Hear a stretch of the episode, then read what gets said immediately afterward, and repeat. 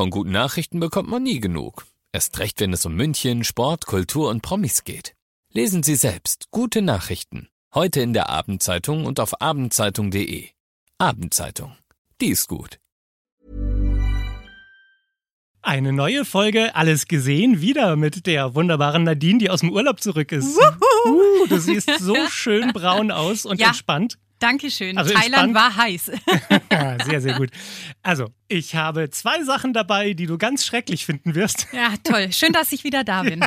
Und eine Sache, über die wir reden werden, weil es Königshäuser betrifft. Und wenn ich mich mit jemandem über ein Königshaus unterhalten kann, dann mit dir. Außerdem gibt es eine News zur neuen äh, And Just Like That, also Sex in the City Staffel, Oh, die starten wird. Das alles, würde ich sagen, gibt's äh, jetzt. Alles gesehen. Emus heiße Tipps für Filme und Serien.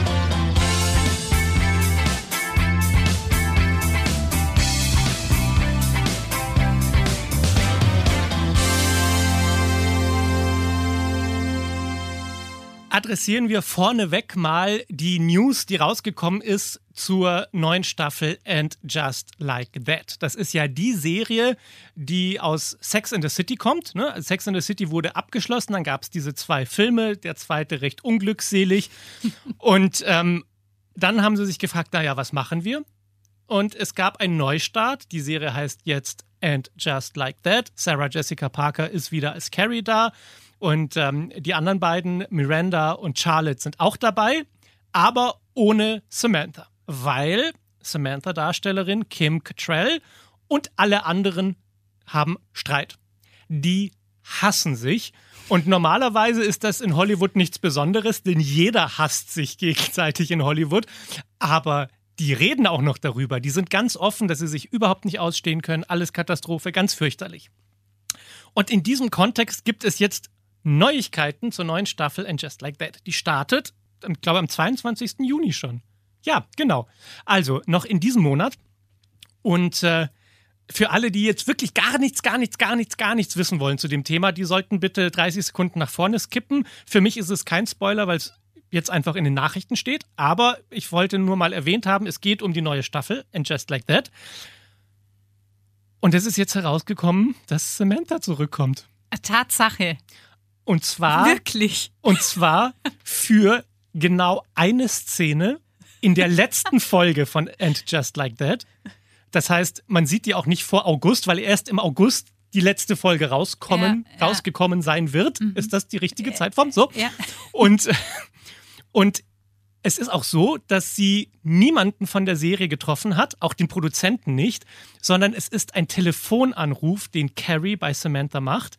Und man sieht die sozusagen zusammengeschnitten. Das heißt, auf der einen Seite Carrie am Telefon, Sarah Jessica Parker, und auf der anderen Seite die Bilder von Samantha. Die wurden an einem einzigen Nachmittag alle gedreht. Man weiß aber nicht, was sie darin besprechen. Das heißt, es kann natürlich sein, dass sie irgendeine Lösung finden, obwohl die sich alle hassen, dass in der dritten Staffel dann Samantha zurückkehrt. Oder vielleicht ist dieser Telefonanruf einfach auch nur der Abschluss für Samantha. Und die zerstreiten sich in diesem Anruf so sehr, dass alle Brücken einreißen und sie werden sich nie wiedersehen. Sie sitzt ja eigentlich in der ersten Staffel von Just Like That irgendwo in Paris oder wo war in das London. nochmal? Genau, sie ist in London Ja, genau. und die anderen sind in New York. Und äh, ja, ich bin also sehr gespannt. Ich freue mich ja schon auf die neue Staffel And Just Like That. Die erste Staffel hat ziemlich viel Kritik einstecken müssen. Ich fand es immer super. Ich, mir, mich hat das gut unterhalten. Es hat mir genau das gegeben, was ich gebraucht habe. Wie war es bei dir? Also ich hatte ein bisschen Angst vor dieser Wir erfinden uns neu Idee. Und deswegen war ich da so ein bisschen, hm, okay, mal gucken, wie das wird. Aber ich fand es ultra gut gelöst und ich will jetzt nicht spoilern, wer die erste Staffel noch nicht gesehen hat, Mhm. aber was da ja passiert, es ist mindblowing. Also Ja. da passieren einfach Sachen, die man nie hätte erwarten können. Ja, das wäre gar nicht möglich gewesen, sich das vorzustellen. Und deswegen, ähm, ich fand sie sehr gut, die erste Staffel. Dann freuen wir uns, ab dem 22. Juni gibt es die neue Staffel And Just Like That. Ich habe auch noch keine Folge davon gesehen. Ich bin auf der Liste, dass ich sie vorab sehen kann, habe sie aber noch nicht gesehen. Sobald ich sie sehe, wird es hier das Update geben, wie gut ist die zweite Staffel And Just Like That. Dann kommen wir zu den Filmen, die wir heute besprechen. Und da habe ich dabei Spider-Man Across the Spider-Verse, also den digital animierten Film des, äh, der, der neuen Spider-Man-Geschichte. Du kennst dich mit Spider-Man nicht aus, nur damit ich das einordnen kann? Doch, ich spreize hier gerade Zeige und kleinen Finger und werfe meine Netze. Tschu, tschu, tschu. Uh, okay. Und das war Ja. ein toller Soundeffekt. Ja, Mach nochmal. Das klingt richtig gut. Das machst du nur mit deinem Mund. Ja, ich habe es offiziell auch ich kann das synchronisiert Tschu-Tschu für den nicht. Film. Ja, du, du bist die Tschu-Tschu-Frau. Das, äh, wenn man genau im Abspann hinguckt bei. Spider-Man, sieht man Nadine, Ganz Tschu-Tschu-Frau. klein. Ja, ganz klein steht es. Ja, gut. So okay. nachdem, äh, wir haben keine, keine Tiere irgendwie hier für den Film missbraucht und so, da, dahinter komme ich dann. missbraucht. Okay. Ja. Äh, Tiere sind nicht zu Schaden gekommen, Nadine ist auch nicht zu Schaden gekommen, auch keine Spinnen. Also, der neue Spider-Man-Film startet. Für mich ist das ein Symbol für das neue Zeitalter des Kinos. Früher wurden Filme relativ klar strukturiert gemacht. Irgendwie gab es da diesen einen Helden, der irgendetwas etwas lösen muss, irgendeine Aufgabe hat und irgendeinen Bösewicht überwinden muss. Und das ist die Geschichte gewesen, die man bekommen hat. Und die kann im Weltraum spielen oder im Wilden Westen. Aber so, so wurden früher Filme gemacht. Und ich finde, seit ein paar Jahren hat sich das Kino verändert hin zu Filmen, bei denen alles gleichzeitig passiert, unglaublich laut und alle fünf Sekunden passiert irgendetwas Neues. Die Aufmerksamkeitsspanne der Menschen, meiner Meinung nach, hat sich geändert durch das Internet, das wir in unserer Hand halten mit unseren Smartphones. Wir sind es inzwischen so sehr gewohnt, dass unsere Aufmerksamkeit sich fragmentiert auf 30 Sekunden oder noch weniger TikTok-Videos oder Instagram-Reels, dass wir es nicht mehr aushalten, eine etwas längere Geschichte erzählt zu bekommen. Und darauf reagiert das Kino, indem sie Filme machen, die chaotisch sind und laut und schrill und durcheinander und es nicht mehr reicht, eine Geschichte zu erzählen, sondern man packt einfach 37 Geschichten in einen Film rein und hofft, dass die Leute irgendwie noch hinterherkommen. Wenn nicht, ist das größte Ziel einfach nur, dass sie nicht währenddessen aufs Handy gucken. Und genauso ein Film ist für mich Spider-Man Across the Spider-Verse. Ich bin mir ganz sicher, dass sehr viele Kritikerkollegen von mir, aber auch Fans, Publikum, Leute, die ins Kino gehen, diesen Film als Meisterwerk feiern werden. Und in gewisser Weise gebe ich Ihnen sogar recht bei dieser Sache, denn ich habe selten etwas künstlerisch so anspruchsvolles, Schönes im Kino gesehen. Die Geschichte ist ja, chaotisch. Es geht um mehrere Spider-Man-Figuren, die in verschiedenen Spider-Man-Universen leben und aufeinandertreffen und jede Figur hat eigene Ziele, die sie verfolgt und einer davon ist so ein bisschen die Hauptfigur, aber letztendlich geht es da um ein paar Dutzend Spider-Man-Figuren, die alle irgendetwas tun. Und das zweieinhalb Stunden lang, fast zweieinhalb Stunden, so lange dauert der Film, nur damit es dann an der spannendsten Szene abbricht und ein Cliffhanger ist und es heißt, Fortsetzung folgt im nächsten Jahr mit dem nächsten Spider-Man-Film. Ich fand's wahnsinnig anstrengend. Und während ich da so drin saß, habe ich mich gefragt, ob das die, die Welt ist, in der ich leben will. Dass ich so bombardiert werde mit Bildern, dass ich praktisch gezwungen bin, meine Aufmerksamkeit auf diesen Bildschirm zu richten, weil ich sonst Angst haben muss, irgendetwas zu verpassen. Letztendlich erpresst man die Leute damit. Man erpresst das Publikum dran zu bleiben. Und ich finde das schwierig. Aber ich glaube, wir werden alle irgendwann so satt sein von Multiversen mit mehreren Figuren, Ja. die aufeinandertreffen, Ja. dass wir vielleicht spüren, was wir brauchen und dass wir vielleicht wieder etwas mehr Ruhe brauchen und wieder so einen Moment, wo eine Geschichte direkt erzählt wird. Früher war das so, ich sag mal in den 80ern, 90ern, da waren ja die Kinofilme das, was die Menschen wirklich begeistert hat und ihre Aufmerksamkeit auf sich gezogen hat. Und Serien lief so nebenbei im Fernsehen. Und in den letzten 10, 15 Jahren sind Serien wichtiger geworden. Das sind die Geschichten, wo man Zeit hat, mehrere Figuren zu beleuchten mit mehreren Handlungssträngen. Und Serien sind so erfolgreich inzwischen, dass sie dem Kino den Rang ablaufen. Und anstatt bei der Kernkompetenz des Kinos zu bleiben, nämlich klar und stringent eine Geschichte zu erzählen, fangen jetzt die Regisseure an, panisch zu werden und kopieren Seriensachen, in einen Kinofilm rein, machen drei, vier, fünf Erzählstränge in einen Film. Es gibt ja auch kaum noch Filme, die 90 Minuten dauern. Mhm. Irgendwie dauert alles plötzlich drei Stunden. Ja. Wo kommt das denn her? das ist mir auch schon so, Ich sitze oft im Kino und denke mir, ich schaffe es nicht mehr, einen Film ganz zu gucken, ohne aufs Klo zu müssen, weil die Filme so lange dauern. Mhm. Was ist denn da passiert? So, mein also, Problem ist, ich penne abends immer auf der Couch ein und ich sehe nie einen Film zu Ende, weil die so ja, lang sind. Wann hast du denn Lust, abends um acht dir zu denken, ja. oh, guck mal, dreieinhalb Stunden Film, das gebe ich mir jetzt noch. Gut, also genug geschimpft. Für Menschen, denen der erste Spider-Man-Film äh, Into the Spider-Verse gefallen hat, für die ist der zweite in jeder Hinsicht eine Verbesserung. Das ist wirklich außergewöhnlich, wie viel Story und Kunst sie in diesen Film reinpacken können. Und gleichzeitig war ich erschöpft, als ich aus dem Kino rausgegangen bin und ich dachte mir, dieses Chaos muss ich mir nicht nochmal angucken. Spider-Man Across the Spider-Verse ist jetzt im Kino. Und jetzt habe ich noch eine Serie dabei, die läuft auf Netflix und die heißt Fuba und die Hauptrolle spielt jemand, den ich ja wirklich sehr gerne auf der Kinoleinwand sehe oder in diesem Fall eben äh, in einer Serie nämlich Arnold Schwarzenegger. Oh, okay. Ich finde ja, Arnold Schwarzenegger ist einer dieser Stars, die wirklich jeder kennt, die einfach aus einer Zeit stammen, in der Filmstars noch wirkliche Stars waren, die jeder kennt. Stell folgendes Experiment. Du gehst jetzt auf die Straße und fragst auf der Straße wahllos Leute, ob sie die größten Stars unserer Zeit jetzt kennen. Also wen, was würdest du sagen, wer ist ein Star momentan? In den erfolgreichsten Filmen, diese Avengers-Leute, ein äh, mhm. Chris Evans oder mhm. ein Chris Hemsworth oder ein Chris Pratt, der in Guardians of the Galaxy mitspielt, aber auch in Jurassic World. Kennt ihr die? Das sind die größten Stars unserer Zeit. Mhm. Oder Sam Worthington, die Hauptrolle mhm. in Avatar.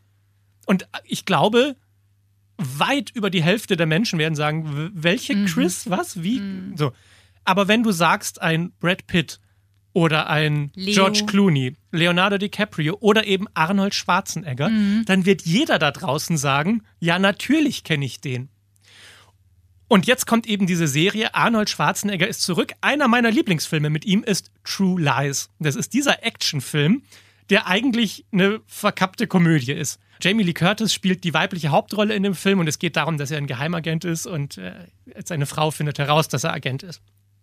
Ein wirklich toller Film und der Geist dieses Films wird jetzt praktisch als Serie verpackt, nur noch mehr Komödie und weniger Action.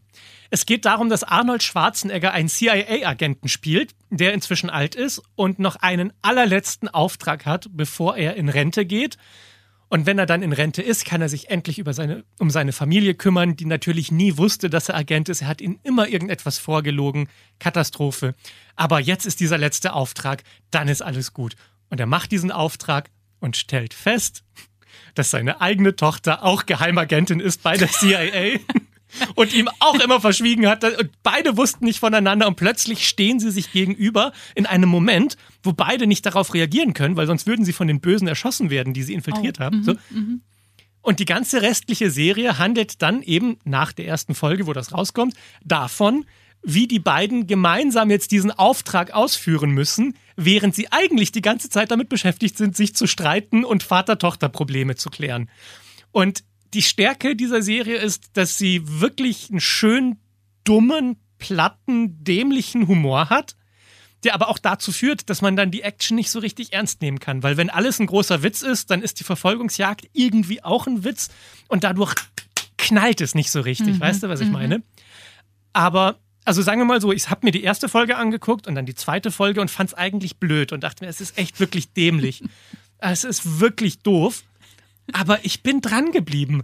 Es, es ist die Art von doof und dämlich, die mir gut tut, wenn ich am Abend nicht nachdenken will. Mhm. Und ich glaube, Netflix hat, nicht so, hat es nicht so gemacht, dass sie gesagt haben, lieber Drehbuchautor, schreib mir mal ein Drehbuch und dann machen wir eine Serie daraus, sondern dass sie gesagt haben, wir sind Netflix, wir wissen, wie die Leute Serien gucken, wann sie Serien abbrechen. Und deshalb wissen wir, wie Serien funktionieren müssen. Diese Infos geben wir an den Drehbuchautor und der soll uns dann anhand dieser Sachen ein Drehbuch liefern, das wir verfilmen können. Ich glaube, diese Serie macht deshalb so ein bisschen abhängig, weil sie unser Hirn kapert und uns genau das gibt. Und da sind wir wieder ein bisschen beim Thema auch Spider-Man und alles muss schneller sein. Es ist, es hat, es hat irgend so einen Junkie-Faktor, diese Serie. Sie ist im Grunde blöd und saudämlich, aber irgendwie auch interessant. Fuba heißt sie und sie ist jetzt bei Netflix. Meine Frage an dich am Ende, die wichtigste für mich. Ja. Ich laufe hier des Öfteren durch die Stadt, denk mir seit Tagen, was ist das für ein Filmplakat? Jetzt weiß ich, das ist die neue Serie von Arnold Schwarzenegger. Und auf diesem Filmplakat sind fünf große Buchstaben, die durchzogen sind mit einer Linie, dass ich die Lettern kaum lesen kann. Und ich denke mir jedes Mal, was steht, ich stehe wie so eine kleine Oma dran und denke mir, was steht denn da? Tubor, irgendwie was ganz komisches. Mittlerweile weiß Okay. ich, es heißt Äh, ja, Fuba. Fuba. Aber du hast kein einziges Mal erzählt, er heißt Fuba mit Vornamen und das ist irgendwie total krass. Was Ach ist so. das? Nein, Fuba, okay. Fuba ist ein Akronym, das letztendlich im, im Militär verwendet wird, um zu sagen, wir kommen da nicht weiter, das ist, das ist so kaputt, da kommt man auch nicht. Also, Fuba bedeutet, wenn man die einzelnen Buchstaben nimmt, fucked up beyond all recognition oder fucked up beyond all repair. ah, Was ja, also ja, ja. so viel bedeutet wie, es ist, das ist so doof gelaufen, das kann man jetzt auch nicht mehr retten. Und die Serie steht eben dafür, dass die wirklich in einer Situation sind, wo man sich denkt, okay, das ist, das ist alles so verkorkst, wie wollen sie da denn wieder rauskommen? Fuba eben. Ja. Alles klar. So, siehst du, haben wir dass das ich auch gelernt. gefragt habe. Wir haben alle etwas gelernt in diesem Moment. Wir wissen jetzt, was Fuba bedeutet. Und jetzt reden wir noch über eine andere Sache und da freue ich mich ja sehr drauf. Was haben wir in den letzten Monaten uns das Maul zerrissen über die britischen Royals Oh. und was da nicht alles war mit Harry und Meghan und jetzt, wo Charles König ist und so. Und da ist ein bisschen zu kurz gekommen, dass die Spanier ja auch ein Königshaus haben, Ja. in dem sehr viel schief läuft. Und deshalb habe ich jetzt eine Doku dabei und die heißt Juan Carlos, Liebe, Geld, Verrat. Diese vierteilige Doku-Serie läuft auf Sky und Wow. Und mein Gott, ist das royales Unterhaltungsgold, was die uns da bieten. Ich wusste gar nicht, dass, also Juan Carlos ist nicht mehr König. Er war König. Ja, Inzwischen ja, ist ja sein, richtig. sein Sohn Felipe auf Ja. dem Thron. Aber Mit was Letizia, die ja wunderschön ist. so, Muss man auch mal sagen. Genau.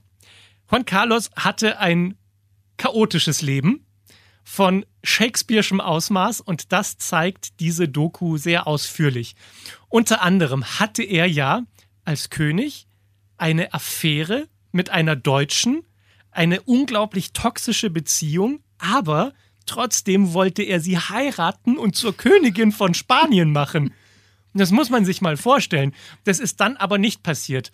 Trotzdem haben die Macher dieser Serie es geschafft, diese Frau für Interviews zu bekommen. Ach, krass. Und die erzählt dann, wie das damals war. oh.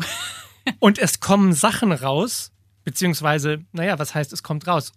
Was wirklich war, weiß keiner. So, die, die, die, die Wahrheit, was ist schon die Wahrheit? Aber es gibt zum Beispiel diese Vorwürfe, dass es eine junge Frau gab, die möglicherweise oder auch nicht vom König geschwängert wurde und die dann unglücklicherweise oder auch nicht zufällig vom Balkon gefallen ist. Also richtig dramatische Sachen werden da in dieser Serie gezeigt, von denen ich noch nichts wusste. Gleichzeitig zeigt die Serie auch aber, dass Juan Carlos als junger König praktisch im Alleingang die spanische Demokratie vor dem Faschismus gerettet hat. Er hat unglaublich viel Gutes geleistet in dieser Zeit, aber er hat halt auch saublöde Sachen gemacht, die man als König eigentlich nicht machen sollte. Und was mir so gut gefallen hat an dieser Doku, ist, dass sie zeigen, dass Menschen halt ambivalent sind. Sie machen gute Sachen, sie machen schlechte Sachen, sie machen Fehler und entschuldigen sich dafür. Und die Frage ist, wie geht man damit um? Und ich finde es schon schwierig, wenn wir es uns als Gesellschaft so leicht machen, dass wenn irgendjemand etwas Rassistisches sagt, dass er dann gleich als Rassist abgestempelt wird. Das ist er auch vielleicht, aber nicht nur. Und obwohl ich weiß, dass, dass es wichtig ist, Probleme zu benennen, damit sie sich ändern, ist es aber auch genauso wichtig, Menschen in ihrer Gänze zu, zu betrachten und zu verstehen, dass wir alle keine Heiligen sind und dass wir alle auch Fehler machen können.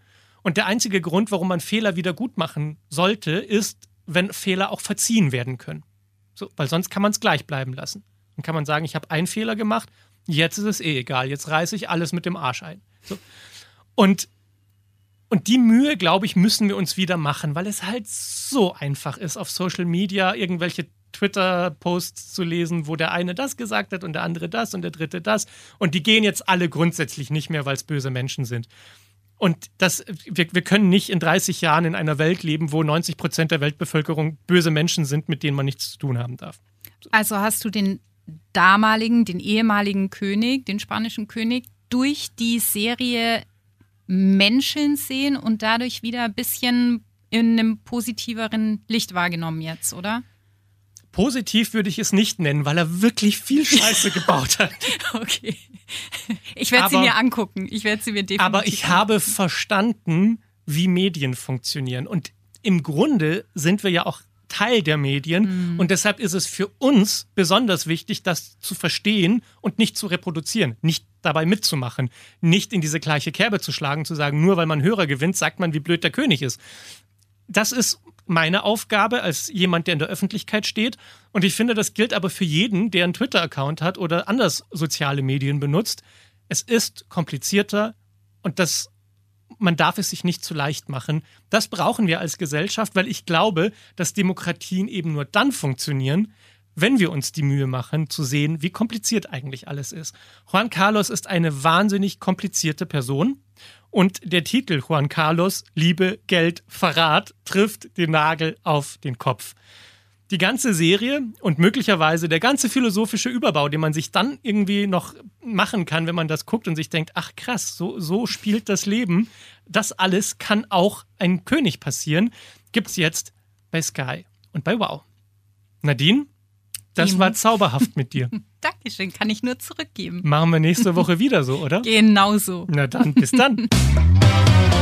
Alles gesehen. Emus heiße Tipps für Filme und Serien. Jeden Freitag neu. Dieser Podcast ist eine Produktion von 955 Charivari, Münchens Hitradio.